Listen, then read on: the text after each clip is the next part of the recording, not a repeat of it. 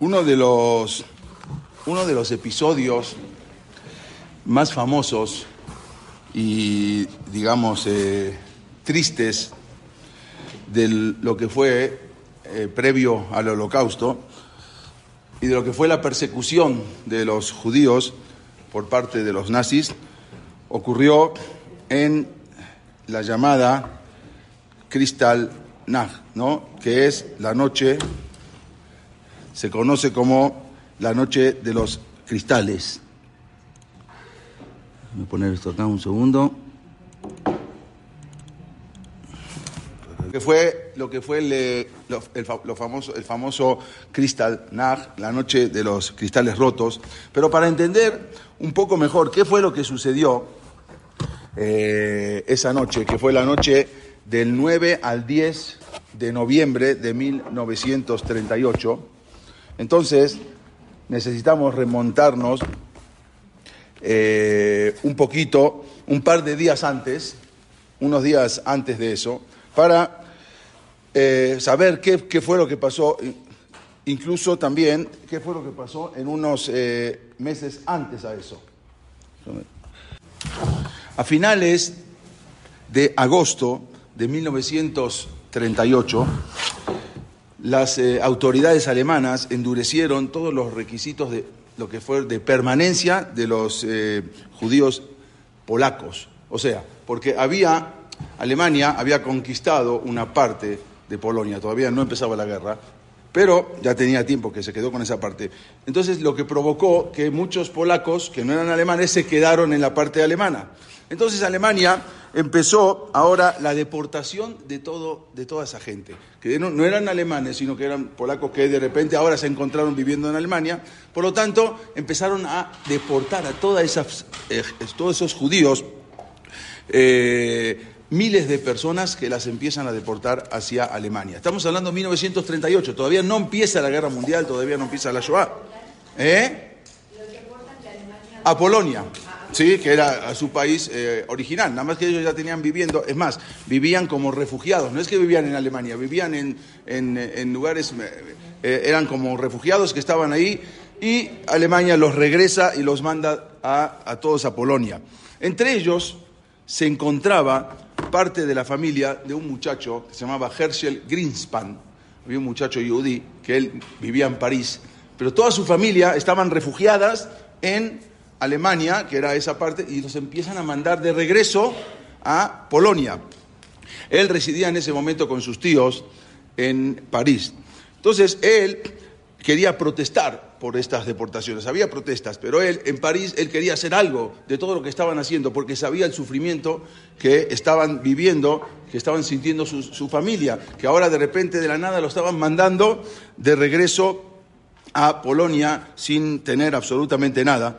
Por lo tanto, él se mete a la embajada de, de Alemania en París, entra con un traje como si fuera un diplomático y el que lo atiende es uno de los diplomáticos alemanes, se llamaba Ernest von Rath, y lo atiende a ver qué es lo que quería. En ese momento él saca una pistola y eh, Herschel Greenspan le dispara tres veces a, a este diplomático alemán y ahí después él murió dos días más tarde en el, en el hospital.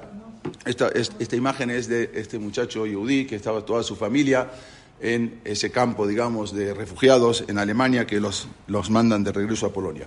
Todo esto, después de lo que hizo de- eh, Herschel Greenspan, provocó una ola de indignación en el pueblo alemán.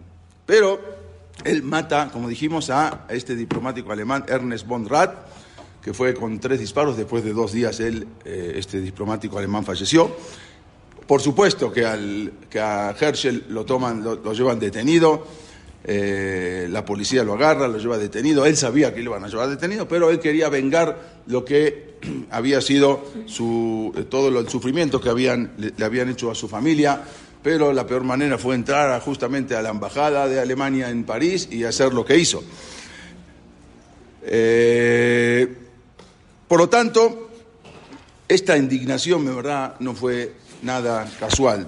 Digamos- dij- dijimos que el pueblo alemán se indignó. ¿Por qué?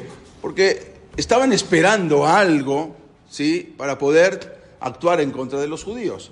Obvio, desde antes estaba muy fuerte lo que es toda la persecución, el antisemitismo, pero estaban esperando como esa chispa que, que, salga, que explote todo. Entonces, eh, el ministro de propaganda nazi, se llamaba Josef Goebbels, dijo que ahora ya había llegado el momento de golpear a los judíos. Este fue la gota que derramó el vaso. Por lo tanto, el atentado, como dijimos, fue esa chispa perfecta que necesitaba el gobierno nazi para levantar al pueblo contra los judíos. Este que ven era es el ministro de propaganda de toda la que fue la publicidad en todo el mundo del, ejército, del gobierno nazi. Lo que provocó todo esto, entonces ahora, provocó una ola de indignación en el pueblo alemán, que fue aprovechada justamente por el gobierno nazi que entonces todo esto desembocó en esa, desembocó en esa fatídica noche que se llamó Kristallnacht, la noche de los cristales rotos. El gobierno nazi entonces ahora empezó a mover, a movilizar a todas las masas, de alguna manera con propaganda, con comerciales, con todo, todo el mundo hasta hoy en día, más todavía se maneja todo de acuerdo a la publicidad. ¿Cuánto tiempo después fue? Ah, al otro día. Claro, esto fue el 7, o sea, eso fue el 6, el 6 de noviembre. Y esto ahora empezó el 7 de noviembre. O sea que fue inmediatamente, prácticamente al otro día. Ya tenían todo preparado. ¿Cómo puede ser que en, un día se levante todo lo que se hizo? Los explicamos justamente antes, porque eran, eh, había tomado una parte de Alemania de un territorio y ahí se quedaron unos polacos que, vivían en Polonia y ahora pasó a ser parte de Alemania. Entonces todos esos quedaban en Alemania. Entonces los dejaron un tiempo, pero después los, maltrataron y los empezaron a, regresar sin nada eh, a Polonia. Y, fue de todo el sufrimiento que tenían sus familias al país Polonia. No, los regresaban sin nada, los regresaban, los echaban de Alemania y los habían hecho sufrir mucho en ese momento a todos esos refugiados. Entonces el gobierno nazi empezó a movilizar a las masas. Los líderes nazis avisaron a sus hombres en toda Alemania y los instruyeron que había que hacer un pogrom, pero este debía parecer como si fuera algo espontáneo algo popular, no organizado por el gobierno, de manera tal que mandaron a avisar que todo esto tenía que ser algo espontáneo, de la gente que salió, y, así empiezan a, todo, a todo el pueblo alemán em, y a toda su, gente, las em, empiezan a levantar. Esta fue la excusa que... Eh, ya, ya estaba en el poder, en 1933, exactamente. Esta fue la excusa que Hitler había subido, Hitler había subido en 1933. Todo esto ya estamos hablando de 1938. Esta fue la excusa que presentó Goebbels, que era el ministro de propaganda nazi, para provocar, entonces en ese momento hizo un discurso, él era un eh, disertador impresionante, podía hablar horas y horas. Entonces él hizo con esto un discurso provocador, justamente destinado a excitar esa cólera del pueblo alemán contra los judíos y lo pasaron en todos lados. En pocas horas estallaron graves disturbios en varias ciudades alemanas. Estamos hablando prácticamente al otro día de este suceso. Y es que las consecuencias de esto fueron absolutamente devastadoras y pasaron a la historia como uno de los días más negros y más salvajes en la persecución en masa contra el pueblo judío. Eso, esa, se llamó Kristallnacht, como dijimos, esa fatídica noche, con el apoyo de las SS, que eran una policía especial alemana, la instigación pública de la propaganda de Goebbels y justamente el silencio cómplice de la policía. o sea, él avisó a la policía que no tenían que hacer absolutamente nada, tenían que, tenían que estar ahí como espectadores. Todo eso se organizó en una rebelión popular que se convirtió en la más sangrienta persecución de los judíos en tiempos de paz, porque hasta ese momento era tiempos de paz. Bueno, este atentado de Grispan, lo que había hecho este muchacho, fue, como dijimos, la chispa perfecta que necesitaba el gobierno nazi para crear una ola de odio antisemita y también, como dijimos, sirvió para incentivar al pueblo cuando exactamente en todas las ciudades alemanas al mismo tiempo empezaron a romper todas las vidrieras y todos los negocios, las tiendas de los judíos, las tiendas fueron saqueadas, muchos judíos fueron, atacados físicamente y se levantó, un gigantesco pogrom en toda Alemania. Increíble porque eso, en todo, al mismo momento, en todos los pueblos, en todas las ciudades de Alemania, no en una ciudad solamente. O sea, era algo que ya estaba preparado y organizado. Según datos oficiales del gobierno alemán, en el pogrom murieron 91 judíos aquella noche, aunque es muy cuestionable porque esos fueron los datos oficiales del gobierno alemán. Se sabe que fueron muchos más. Y se quemaron, desgraciadamente, 191 Betagneset, 191 sinagogas esa misma noche. No una ni dos, 191 sinagogas. No, había manera de defender. No había manera, porque no, la policía estaba toda a la expectante, no había nada. Uno iba a llamar a la policía, la policía no se movía. Era orden del gobierno, que no se puede mover. Siete mil tiendas de judíos fueron saqueadas. Siete mil tiendas, ¿sabes lo que son siete mil tiendas? Algo impresionante. 26 mil judíos fueron arrestados también, o sea, fueron eh, y trasladados a unos campos de concentración en Dachau, Buchenwald, Mauthausen y Sachsenhausen. Esos cuatro fueron ahí porque como que ellos fueron a, ahora a protestar. Como protestaste, entonces ahora 26 mil judíos fueron arrestados. Después de haber terminado este pogrom, el gobierno no se quedó todavía tranquilo, sino que ahora multó a la comunidad judía por los disturbios, como que ellos provocaron estos disturbios. Entonces hubo una multa impresionante de un millón de marcos alemanes, vamos a decir como 10 millones de dólares, más o menos al cambio de hoy, por haber provocado a los judíos los disturbios, tuvieron que pagar eso y después de haber destruido los Batem Midrashot, lugares donde estudiaban, lugares de estudio, casas de estudio, este, Betagnesiot, para poder liberar ahora a estos familiares que estaban detenidos en estos campos de concentración, estos 23.000 judíos, ahora los parientes tenían que ofrecer una posibilidad de emigración o la transferencia de sus bienes familiares. Quiere decir que para poder rescatar a sus familiares tenían que firmar una carta, inmediatamente de los campos de concentración se tenían que ir hacia fuera de Alemania. Era la opción, no había otra opción, o entregar todos sus bienes, igual al final... ¿eh? Sí, pero todavía no había antisemitismo, todavía no, no, no, no era una guerra mundial, todavía no, empezó el holocausto, toda la gente tenía sus negocios, sus casas, todo. Te tienes que ir sin nada, como se fueron también en España, cuando los echaron de España. Te, te vas sin nada, sales de ahí, te vas con tu ropa que tienes puesta. Entonces todo ello fue con la complacencia de la policía, nada pudieron hacer. Y por si fuera poco, como dijimos, todavía les obligaron a los judíos a pagar la rehabilitación de las fachadas de sus comercios, tenían que pagar absolutamente todo, como dijimos, y tenían que retribuir económicamente a todos los daños que se hicieron, que les hicieron a ellos mismos, por todo lo que pasó en Alemania. Tres días después se hizo un balance, como dijimos, de este pogrom y se decretaron entonces nuevas medidas ahora antisemitas. O sea, después de todo lo que hicieron, todavía se decretaron nuevas medidas. Esa noche, la noche de los cristales, llamada Kristallnacht, en verdad consiguió el objetivo del gobierno nazi. Sí se consiguió. Lo que querían lo consiguieron y forzó a la emigración judía que en verdad, si lo vemos, se salvaron. Los, más- los judíos que más se salvaron prácticamente en toda Europa fueron los alemanes, porque ahí les avisaron y hubo un, un previo aviso y muchos judíos ya se fueron.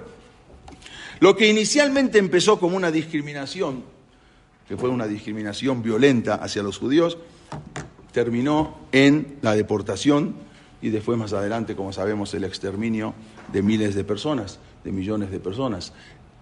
Aquí empezó todo, con el Kristallnacht. Ese fue la gota, esa fue la chispa, la gota que derramó el vaso y aquí empieza, aunque no empieza todavía la guerra mundial, aquí, em- aquí comienza todo. Los alemanes, entonces a partir de ahí crearon una oficina para la emigración judía. Todos tenían que pasar por esa oficina y todo eso para incentivar a los judíos que abandonen Alemania. Obvio, sin nada, sin sus posiciones, lo que iban a vender se lo iban a pagar a centavos.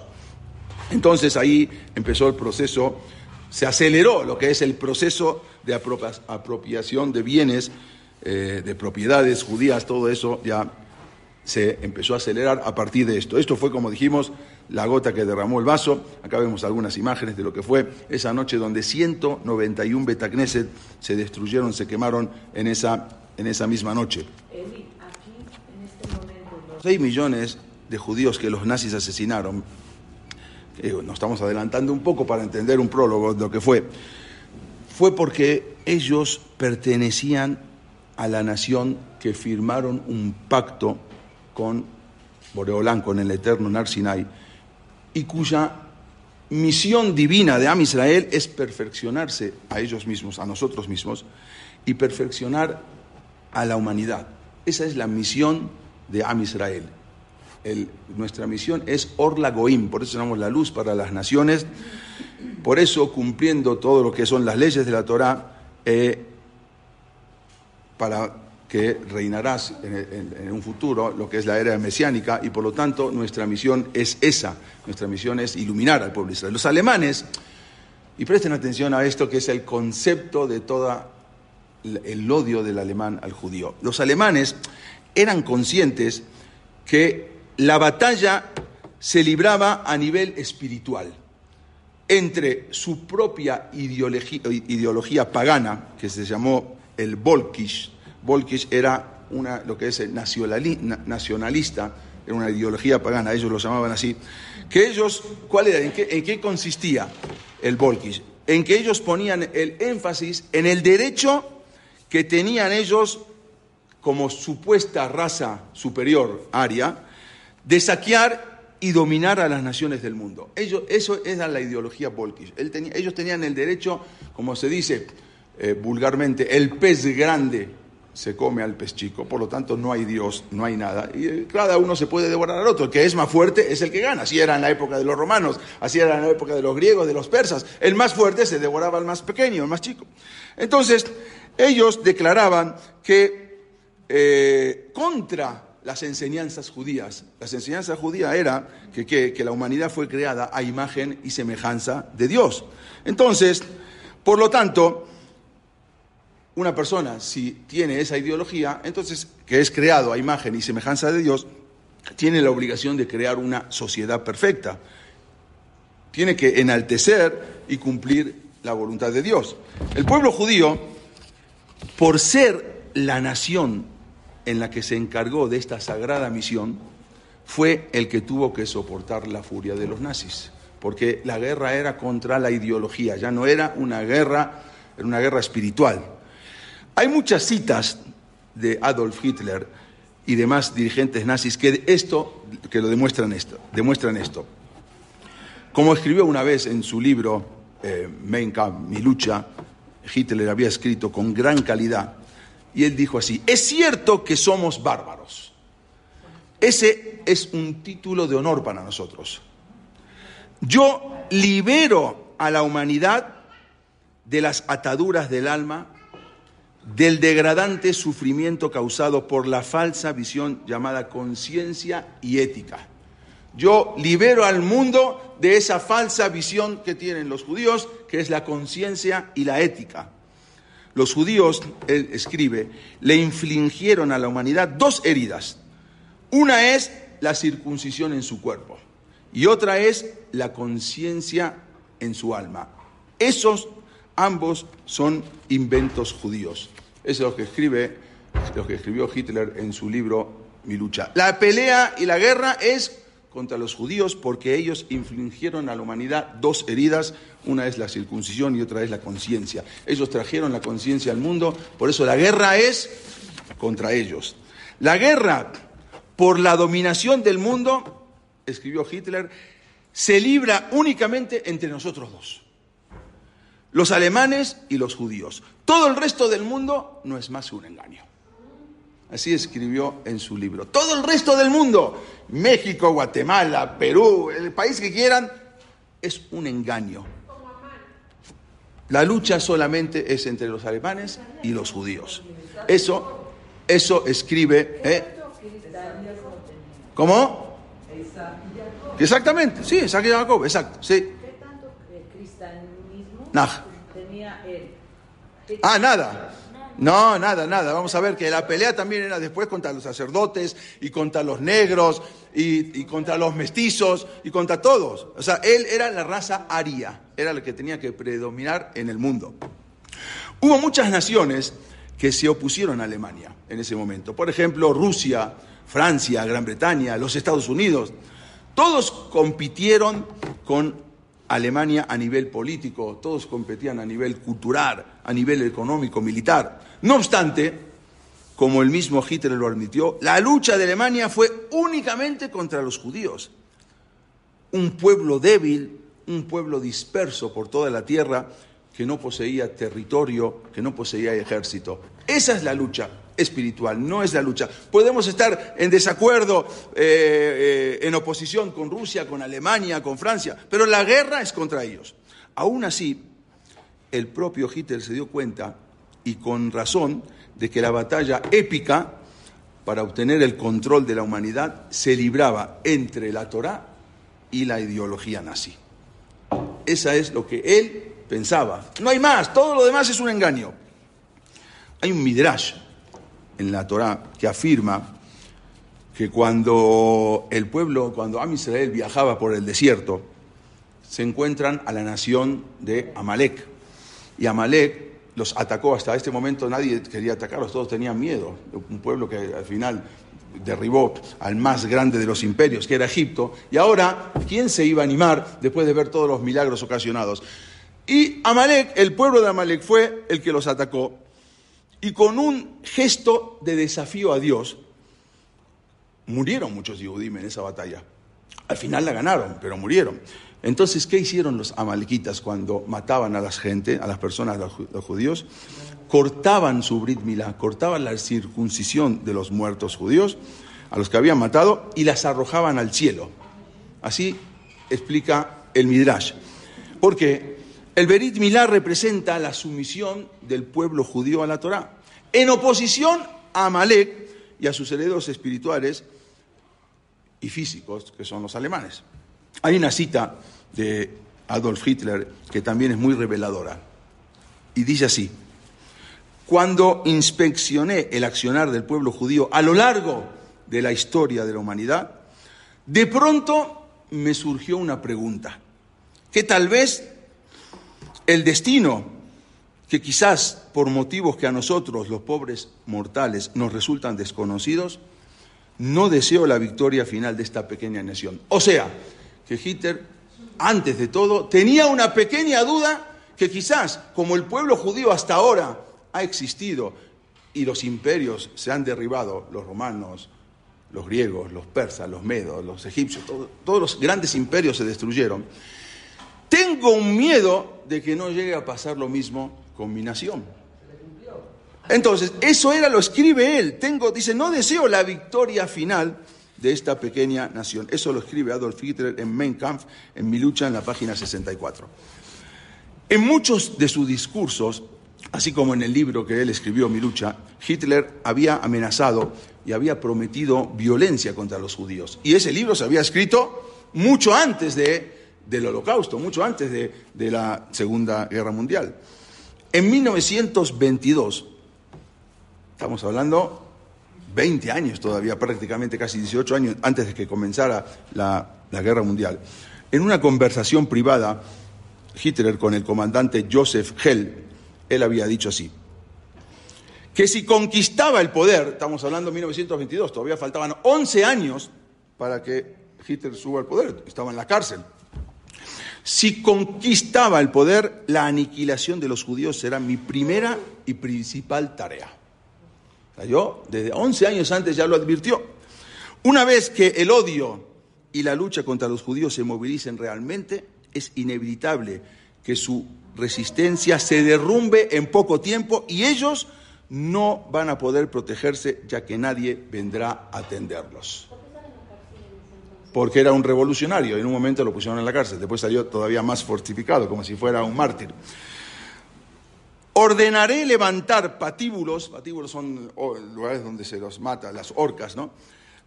Por ejemplo, en Marienplatz de Múnich, es la plaza principal, como vamos a decir, el zócalo de Múnich, tanto como el tránsito lo permita. Ahí voy a levantar orcas para, ¿sí? para matar a los judíos. Después, para ahorcar, ahorcarán ahí a los judíos uno tras otro y permanecerán colgados hasta que se pudran. Eso lo escribió en 1922. Estamos hablando mucho tiempo antes. ¿Eh? No sé exactamente qué edad tenía, pero todavía era joven. Pero imagínense lo que escribió. Apenas, apenas, sigue escribiendo, apenas desamarren a uno, el siguiente ocupará su lugar. Y eso continuará hasta que desaparezca el último judío de Múnich. Eso lo escribe él.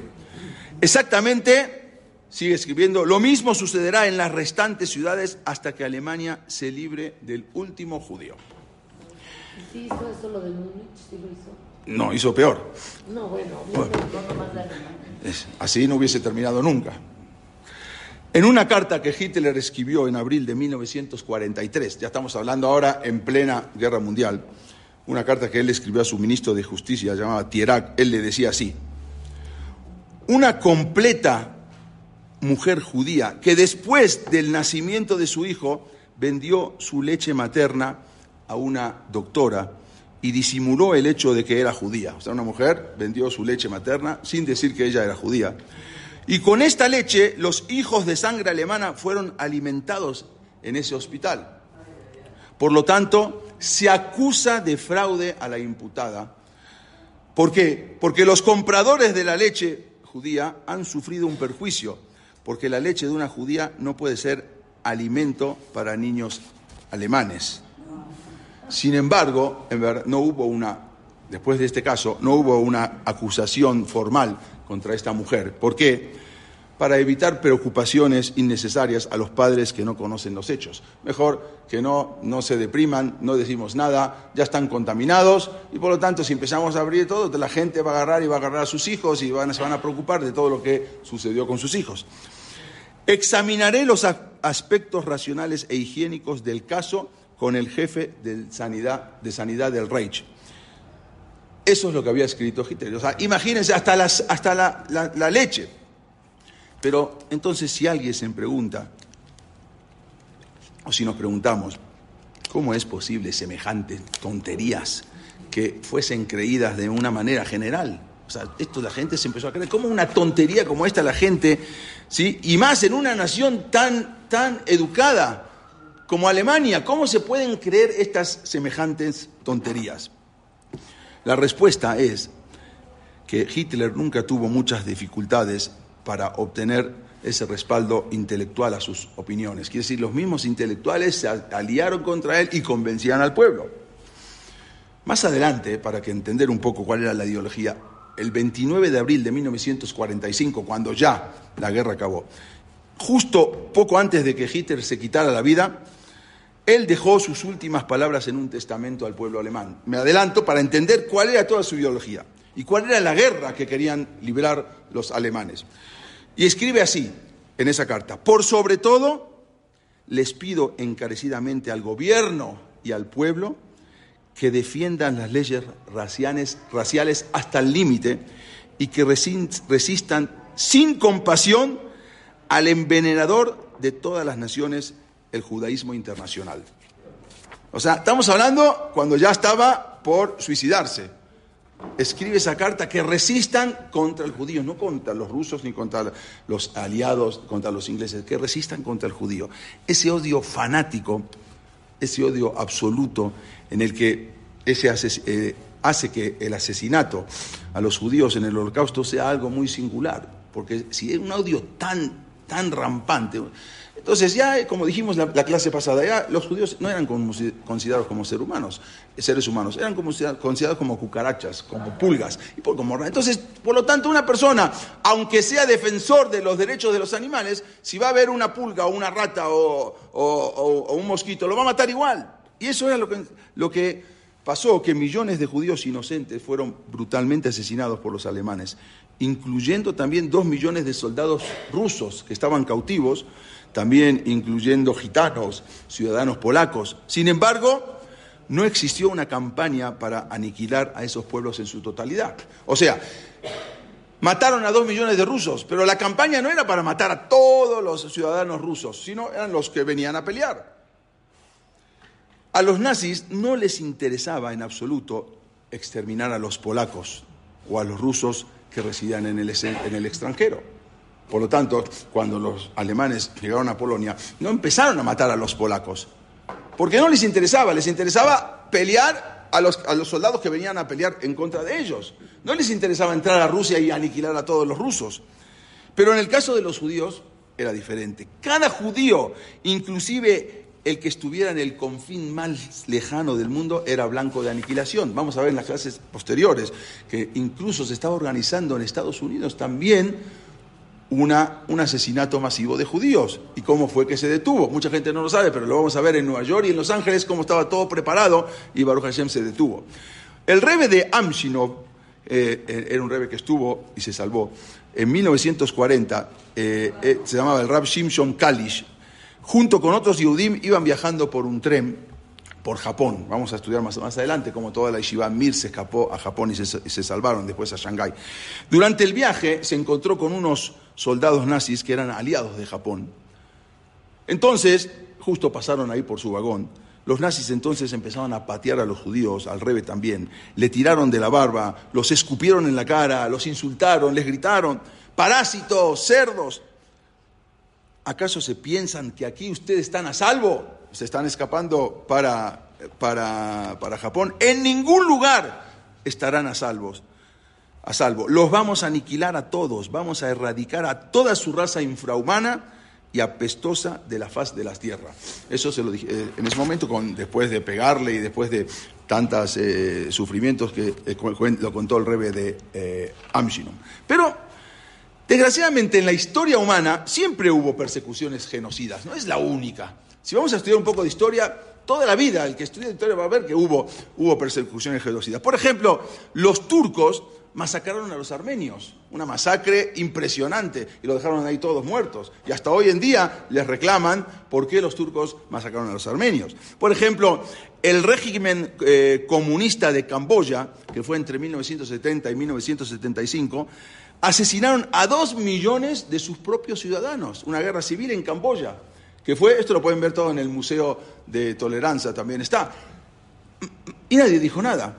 Eh, los serbios, por ejemplo, diezmaron a los musulmanes en Bosnia, que en el mismo, eh, en, en, el mismo país, los, a Serbia contra, con, contra, Bosnia, que mataron prácticamente a, a, casi toda la, la población musulmana. Los hutus mataron en forma salvaje a cientos de miles de tutsis en Ruanda.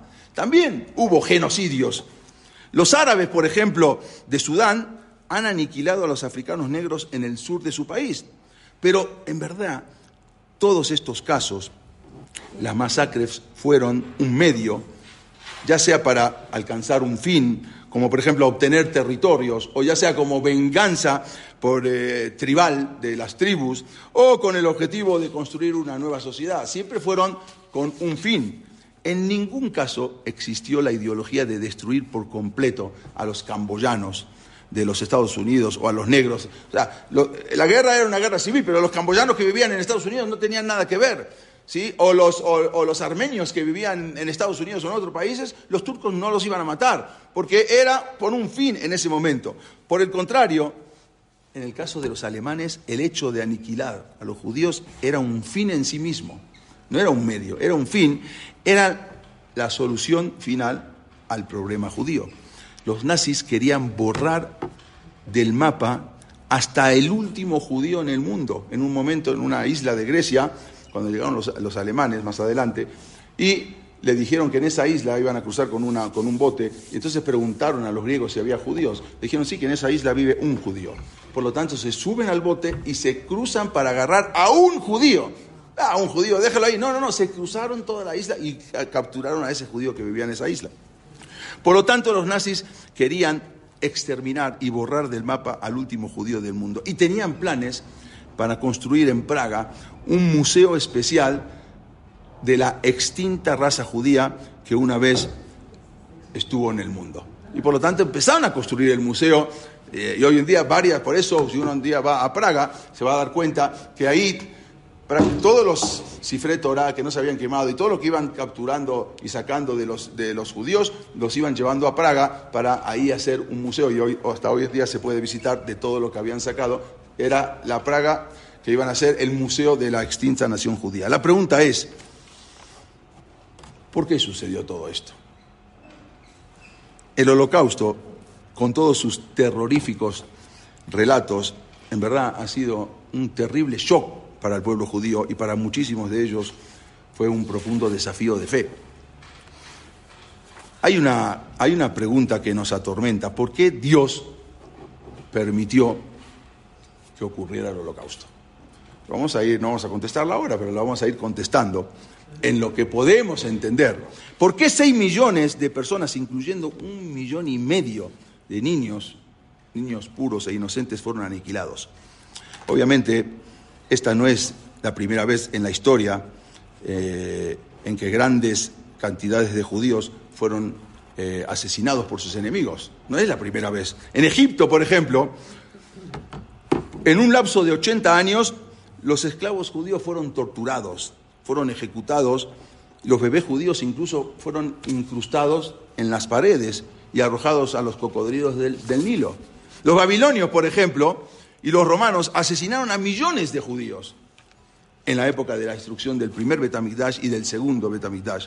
Y después de la captura de la, de la ciudad de Betar, cientos de miles de judíos fueron masacrados.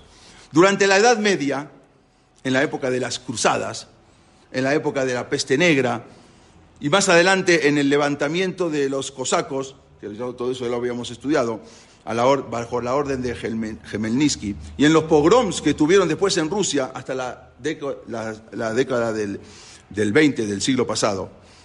Sin embargo, la fe de la gente hoy en día se ha debilitado, más que nada por el holocausto y por, qué, y por varios motivos. La pregunta es, ¿por qué por el holocausto tanto y por qué no por todo lo que pasó en Egipto, por todo lo que pasó en la peste negra, por todo lo que pasó en las cruzadas? ¿Por qué tanto es mucho más el holocausto?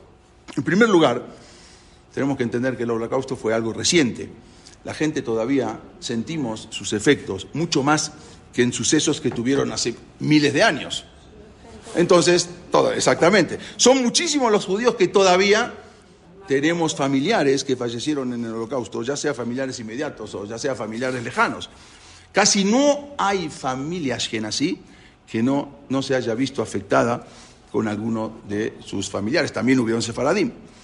En segundo lugar, la gente se siente mucho más involucrada emocionalmente por el holocausto, ya que todavía, como dijimos, hay sobrevivientes que les transmiten, nos transmiten las historias del sufrimiento personal a las futuras generaciones. Por otro lado, existen miles de libros y millones de fotos del holocausto que documentan la espeluznante historia con lujo de detalles. Por el contrario, gran parte del sufrimiento en épocas pasadas está librada la imaginación. Bueno, en Egipto que mataban a los judíos, bueno, en, las cruzadas todo es más o menos imaginación, pero no es fotos que nosotros podemos ver. Entonces resulta más difícil conectarse emocionalmente con esos terribles genocidios que hubieron con el pueblo judío. Y por último, en tercer lugar, a pesar del sufrimiento y la muerte en masa que tuvo lugar en épocas anteriores, el pueblo judío supo o bien por medio de la Cruz o bien por medio de sus profetas, o por la Torah. Entonces hubo una comunicación, entonces en ese momento supieron por qué venía todo ese sufrimiento. Por lo tanto, esa, hubo una inspiración divina y eh, la causa de por qué Dios los había expuesto a esos trágicos acontecimientos. Por el contrario, hoy en día, en la recta final de la historia judía, en los días que anteceden a la época mesiánica, entonces, Am Israel camina ciegas, estamos, sin un sentido de una, guía divina. O sea, no sabemos por qué. Antes venían los Nevi'im y te decían, los profetas, pasó esto o va a pasar esto. Hoy en día no tenemos eso. A este fenómeno, se, lo se, lo denomina Esther Panim. Es el ocultamiento de la presencia divina y es una prueba muy difícil para el exilio. Por lo tanto, resulta muy difícil, por no decir imposible, afirmar que el holocausto tuvo lugar a causa de un motivo específico. No podemos decir eso, porque si no tenemos muchas preguntas. Si en Alemania era el primer país el número uno en asimilación, ¿por qué fueron los alemanes los que más se salvaron? Los judíos alemanes fueron los primeros que se escaparon. Y en Polonia, que era el país más ortodoxo, ¿por qué fue donde más murieron judíos? O sea, las preguntas por donde vean las tenemos. Vamos a tratar de analizar y entender, pero nadie puede venir a decir que por este motivo. Pero nuestro camino es buscar en la Torah una guía para las causas y efectos de la forma en que Dios va conduciendo la historia. Por supuesto, nadie más que el propio Boreolán o uno de sus profetas tiene derecho a decirle a un individuo que él o ella sufrieron o murieron a causa de una falta específica. Uno, eso no lo podemos nosotros afirmar. En 1938 hubo, antes, obvio, todavía no empezaba, pero ya se veía, entonces hubo una, persona que en verdad él era judío, solamente que lo habían bautizado, era judío de padre y de madre, solamente que a, él lo habían bautizado a los seis años, los papás se convirtieron al cristianismo y en, eh, ellos eran alemanes, se fueron a vivir a, Londres y bautizaron también a su hijo a los seis años, lo criaron toda la vida como cristiano. En 1938 había un, eh, un hombre, se llamó eh, esto es lo que dijimos recién, antes para regresar al camino del Yehudí, es buscar en la Torá una guía para las causas y efectos de la forma en que Dios conduce la historia. Si lo encontramos o no es otra cosa, pero tenemos la obligación, así como Moshe Rabenu preguntó, así como Abraham Avinu también preguntó, lo vamos a interiorizar en las siguientes clases. Este señor, Nicolás Winton, él había nacido en 1909, él trabajaba como empleado en una, la bolsa de valores en Londres. Él era joven, ganaba buen dinero. Unos días antes de fin de año, en 1938, él ya estaba preparando los detalles para irse de viaje de vacaciones, le iba bien económicamente, se iba a ir a esquiar a Suiza con, con unos amigos. Sin embargo, ya estaba todo preparado cuando recibe una llamada telefónica que desbarató todos sus planes de ir a esquiar a los Alpes suizos. Fue una llamada que cambiaría el curso de su vida para siempre. Tenía un amigo que se llamaba Martin Blake. Él trabajaba en un comité de ayudas para refugiados, de refugiados adultos, o sea, en Checoslovaquia, para tratar de sacar a los judíos adultos que habían sido en ese momento invadida una parte de Checoslovaquia parcialmente por el Tercer Reich, por los alemanes. Entonces, ahora él, este amigo, lo llamó a Londres y le pedía ayuda a Nicolás Winton. Entonces él, en lugar de viajar a esquiar, se tomó un avión y se fue por su cuenta a Praga, se alojó en un hotel y luego de ayudarlo en ese, en ese comité para salvar a gente adulta, después de unos días de labor se dio cuenta de que no había ningún plan para salvar a niños. O sea, sí estaba el plan para salvar a adultos, pero ¿dónde está el plan para salvar a niños? Entonces, en ese momento, inmediatamente él organizó un comité y se contactó con el eh, movimiento de refugio para niños en Londres. Era un movimiento que reunía a judíos y a diversos grupos, eh, de grupos cristianos para solicitar apoyo, juntaban dinero. Esta organización se encargaba de conseguir alojamiento y el dinero que exigía el gobierno, el gobierno británico, porque eh, el gobierno británico pedía un dinero por cada niño que traían a Londres. Había, también había una garantía que, que tenían que firmar para cuando termine la guerra volverlos a Alemania o a donde eran a los países. Y eso fue el, cuando fue el, 21 de noviembre de 1938, después de los cristales, de la noche de Kristallnacht. Entonces, la Cámara de los Comunes del Reino Unido aprobaron una medida que permitía a los, recibir a los judíos refugiados menores de 17 años, en tanto tuvieran un lugar para alojarse, y aparte tendrían que pagar 50 eh, libras esterlinas, alrededor de 1.500 dólares al día de hoy. O sea, por cada niño que iban a venir, 1.500 dólares solamente por estar hasta que termine la guerra. Luego los mandaban de regreso, también que tenía que haber una garantía. Él sabía que era judío. Eh, él sabía que había sido judío, eh, o que nació judío, pero no tenía nada. Entonces, ¿eh? ¿Quién?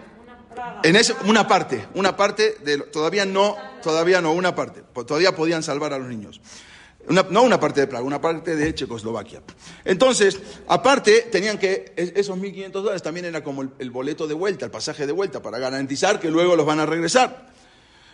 Una iniciativa similar no prosperó también. Él mandó unas cartas al presidente de Estados Unidos, en ese momento era Franklin Delano Roosevelt, y le pidió que por favor salvara a niños, aceptara a los niños judíos. En ese momento el Congreso de los Estados Unidos, junto con el presidente Franklin Delano Roosevelt, rechazaron y anularon el permiso para que 20.000 niños judíos alemanes pudieran entrar a América. Como resultado, todos esos niños fueron asesinados por los nazis, porque negó Roosevelt que, eh, y el Congreso de Estados Unidos que esos, esos entraran. Los nazis habían eh, ocupado lo que llamaba el Suderland, que era una porción de un territorio checo eh, históricamente reclamado por Alemania. Pero Winton intuía que muy pronto van a seguir los nazis. Entonces, él empezó inmediatamente una, una carrera frenética contra el tiempo, porque centenares de padres cuando se fueron enterados de este, de este plan de salvación, se contactaron con él para rogarle que se lleven a sus hijos, que manden, entonces por favor, llévate a mi hijo a, Londres. En nueve meses consiguió evacuar a 669 niños en ocho trenes que eran destino a Londres. Esa era la salvación. Acá vemos eh, una de las imágenes, cómo salvaban, cómo Nicolás Winton con, sus, algunos de los niños iban salvando, los iban sacando. Él logró en ocho trenes, en ocho, eh, con ocho trenes en diferentes, eh, en diferentes días, logró evacuar a 669 niños y ahí fue la salvación. Pero a él le falló un tren, un tren que fue el último, cuando ya estaba todo preparado, un noveno tren tenía 250 niños que estaban a punto de partir, fue el 3 de septiembre de 1939, que si no fuera porque en ese mismo día el Reino Unido le, le declaró la guerra a Alemania y entonces el tren no pudo salir de la estación y esos niños nunca más se volvieron a ser vistos él dijo, escribió, teníamos 250 familias esperando por los niños en la estación ferroviaria de Londres. Si el tren hubiera partido un día antes, podía haber cumplido su trayecto. Así se lamentaba Nicolás Winton. Pasaron 50 años sin que nadie sepa de este suceso, nunca se supo. Y él nunca lo quiso contar a nadie, él nunca quería hablar. Pero más adelante, eh, su esposa, se llamaba Greta, ella descubrió en el altillo un maletín y empezó a ver y vio que tenía documentación de niños con fotos y los nombres y las cartas de agradecimiento de algunos de sus padres y ahí salió todo la luz. Y él cuando le preguntaron dijo, mantuve lo que hice en secreto incluso para mi familia y no voy a hablar con nadie sobre esto hasta que en algún día haga un anuncio oficial. Eso después de 50 años. Eso fue el comentario de él cuando supo que su nombre ya figuraba en la lista de cargos honorarios que la reina publica eh, cada fin de año. Les quiero mostrar rápido un, un, video, les voy a pasar rápido un video de lo que sucedió, cómo lo llamaron a un, conocido el video, a, una, a un canal de televisión, eh, lo llamaron para demostrarle, él no sabía que quién iban a estar en ese, en ese, en ese video. ¿Sí? ¿Cómo? Vamos a ver. Eh, él había dicho, no hay futuro si se ven obligados a permanecer donde están. La, gente siempre tiene que hacer eh, y eh, no puede quedarse ahora, vamos a ver, sin hacer nada. Esta fue una de las niñas que él había salvado, que después ella organizó todo con un canal de televisión donde lo invitaron a él y estos son algunos de los 669 niños judíos que Winton salvó ya, obvio, ya estos son de niños y acá ya son de grandes. Él fue también condecorado con la máxima condecoración militar checa entregada por el presidente eh, en, el año 2007. Acá lo vemos a él con algunos de los niños. A ver si, entonces voy a pasar un pequeño video. A ver. A ver. ¿Eh? No, porque es judío. Voy a subir el volumen. A ver.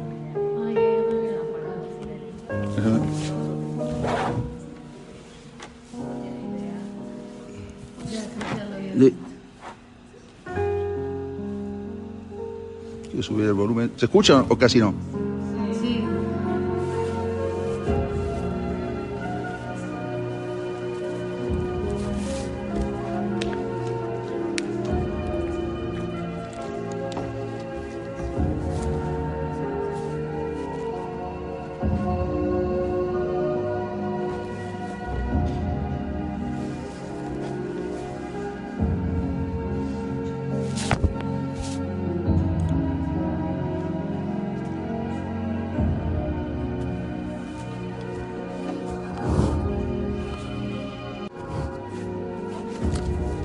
De los niños que él había salvado y cartas de, los, de algunos de los padres.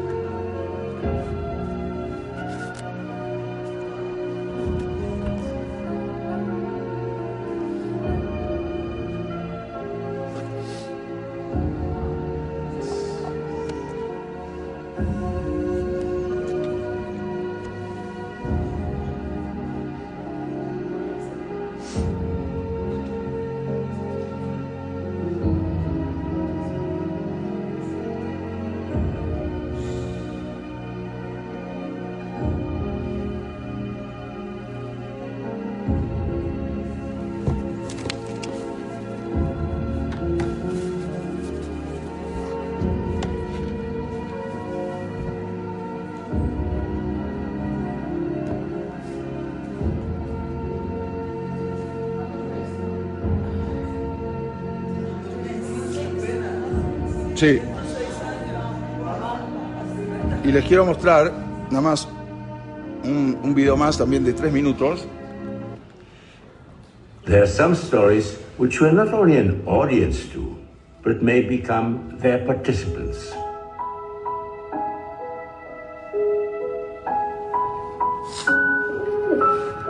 Nicky's story came out back. Después de seis décadas, la corona británica también a, a través de la reina Isabel lo reconoció con una acción humanitar- humanitaria, le dio el título de Sir, o sea, caballero de la corona. Esta muchacha Vera Grising, que era una de las niñas salvadas, ella escribió toda una biografía y elaboró un guion para una película que se, la película se llama Power of Humanity, ¿sí? la fuerza. ¿Dónde se puede? Eh, hay que buscarla, a ver si está, eh, yo creo que sí. Muy poco de nosotros, eh, escribió ahí que nos, ella escribió que nos reencontramos con nuestros padres, ya que la mayoría de los padres perecieron en los campos de concentración. Y ahí escribe que si no hubiésemos sido separados, también hubiésemos muerto como ellos. Eh, habían invitado, como dijimos, al programa, como lo vimos, y al final la presentadora eh, le dio la sorpresa. Después también fue invitado en el 2001 eh, a- eh, el presidente de Checoslovaquia, eh, Havel, también le dio un- una condecoración. Hoy, esos 669 niños que él salvó son más de 7.000 Yehudim en el mundo. Esos 669 niños hoy son más de 7.000 de- descendientes de salvados por Nicolás. Él decía, bueno, sabido quien salva una vida, salva al, al mundo entero. Incluso en Checoslovaquia, en la, en la principal estación de tren, le hicieron una, un monumento a él, como esto está, yo lo pude ver en, Praga, en Checoslovaquia, eh, en el monumento. Él vivió 106 años. O sea, tuvo Arihut Yamim, o sea, tuvo Olama Ze, Olama Pa. ¿Sí? A Filu que él lo habían bautizado de niño, él era judío de padre y de madre, por eso no es justo entre las naciones, porque es judí. Falleció el primero de julio del año 2015 y él, esto es lo que había dicho, no estés contento con tu vida solo por yo no hago nada malo, sino tienes que estar preparado todos los días para hacer algo bueno. Eso es lo que él había dicho. No, no te puedes quedar, bueno, yo, yo, yo no le hago mal a nadie. No, tienes que hacer algo bueno. Y como, como escribió el Rab Haim de Bolojin en esto que decimos, que en verdad toda la esencia del hombre no viene para sí mismo, sino viene para ayudar a los demás. El hombre no fue, la persona no fue traída a este mundo solamente para ver por sí mismo. La persona vino a este mundo justamente para ver por los demás. La finalidad de la persona es ayudar al prójimo a medida de su capacidad para poder hacerlo. Eso es lo que escribió el Rav Haim de Bologna. La semana que viene, vamos a continuar con esta. Gracias.